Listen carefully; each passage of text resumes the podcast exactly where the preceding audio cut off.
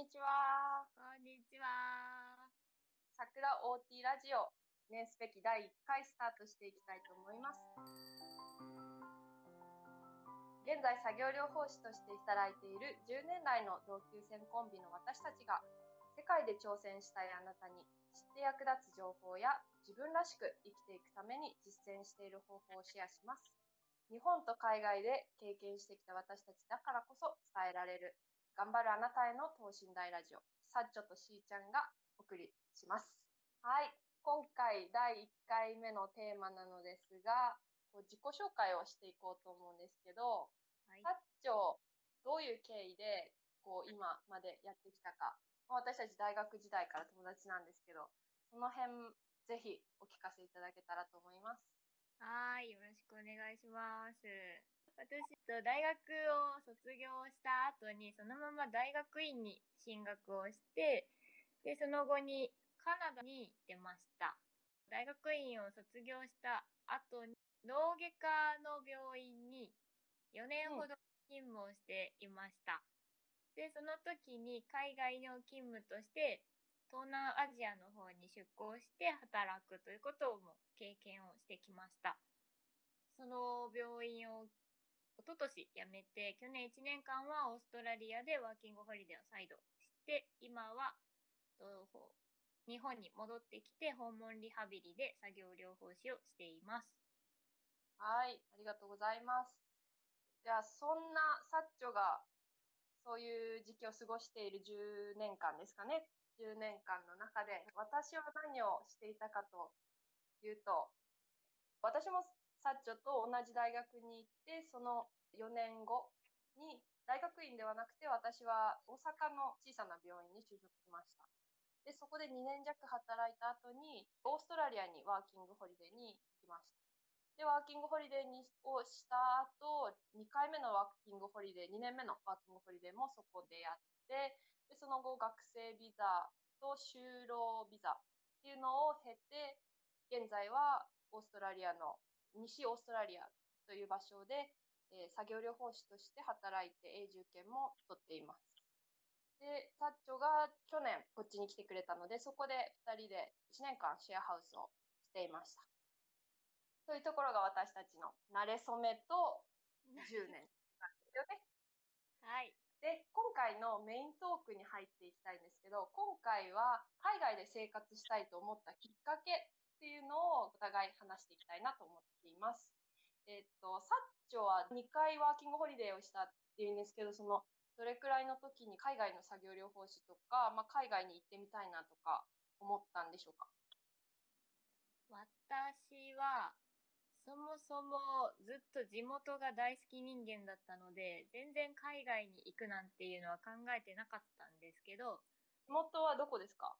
地元は広島です。なので、広島のそのすごいちっちゃな地域なんですけど、そこでずっと暮らしていくんだって思ってたんですけど、大学4年生の時にカナダから講師をしに来てくれた先生の授業がきっかけで、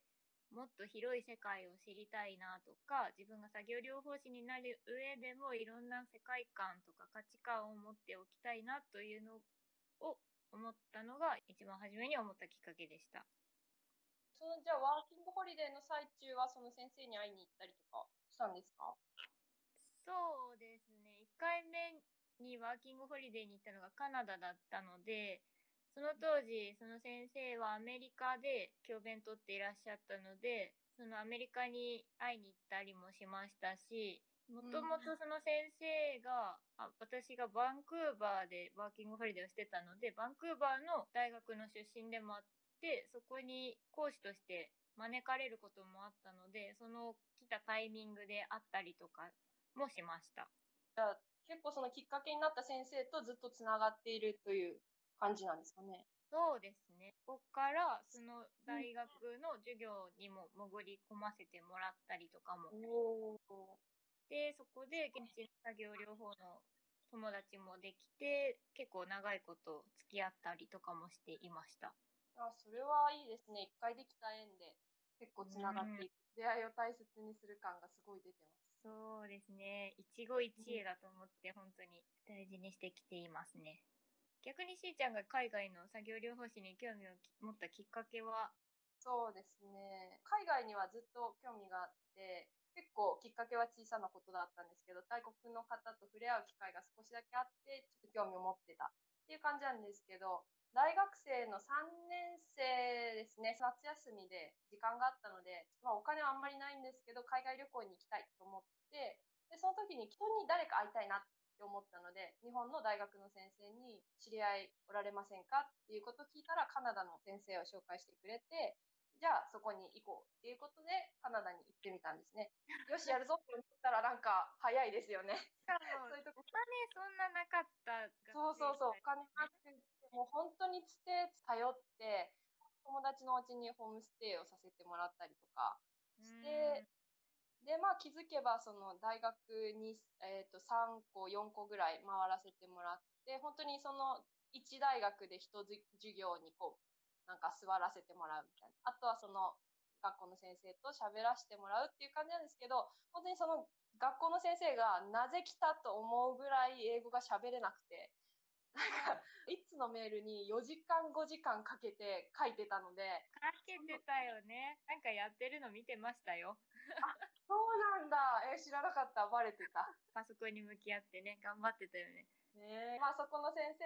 にやっぱりすごく刺激を受けて、そこの出会いとか。カナダの先生に刺激を受けて。そうそうそうそう。うん。で、まあ、いつか、そのカナダもだけど、カナダ以外のその作業療法士の人たちともコミュニケーションを取れる、対等に話せるようになりたいと思って、あの、英語をもっとできるようになりたいと思って、あの、日本ではやっぱりなかなか日本語環境だと伸びないなと思ったので、海外に出て勉強しようと思いましたね。なるほど。きっかけってお互いそんなに大きなものじゃないよね。確かに、本当きっかけってなんか、全然今まで出会ったことない人に、ちらっと触れ合って、うんなんか刺激を受けてとか、なんか、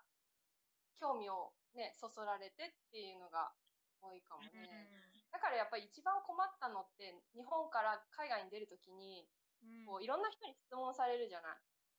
なんで行くのとか、目的は何とか。その時に出てくる一番のきっかけって、そんなにこう、みんながこう予想するような大きなことじゃないから、じゃなかったな、私たち好奇心の方が勝った感じだったね間違いない。本当にそんな感じ。心とあと負けず嫌いさ英語喋れるようになりたいみたいなうーん。あとはそのつながりよね。サッチョも言ってたけど、その大学の先生ともっとつながるとかいうためには、自分が思ってることを伝えられないと、うんうんやっぱり深くはつながれないから。うんうんっていうところだから本当にこれから海外とか考えてる人には気軽に進んでみてほしいしそんなになんか自分の中のリーズニングみたいなしっかりしっかりって固めなければみたいなこう気負いとかで行動できなくなるぐらいだったらまあそこはおいおいでっていうことで行動してみたらいいんじゃないかなって私は思うけどどうですか？さっちは。そうね私も作業療法士っていう看板があったからそれのためなら全てが勉強になるって思っててうんうんうんうん。作業療法士っていろんな価値観を持った人と治療というか支援をしていくことになるから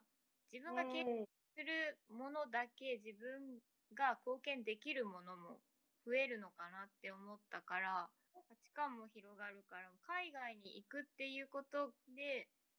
でそこで生活をして現地の人と触れ合ってっていうだけでもかなり自分の中では経験値になるしいろんなことを感じるしそこから学ぶことも多いのかなって思ってたから。うんうん、その時はそうなんじゃないかなっていう気持ちだったけど実際こうワーホリワーキングホリデーとかやってみたり海外住んでみて本当にそう思うもんね今本当に心の底から思いますね。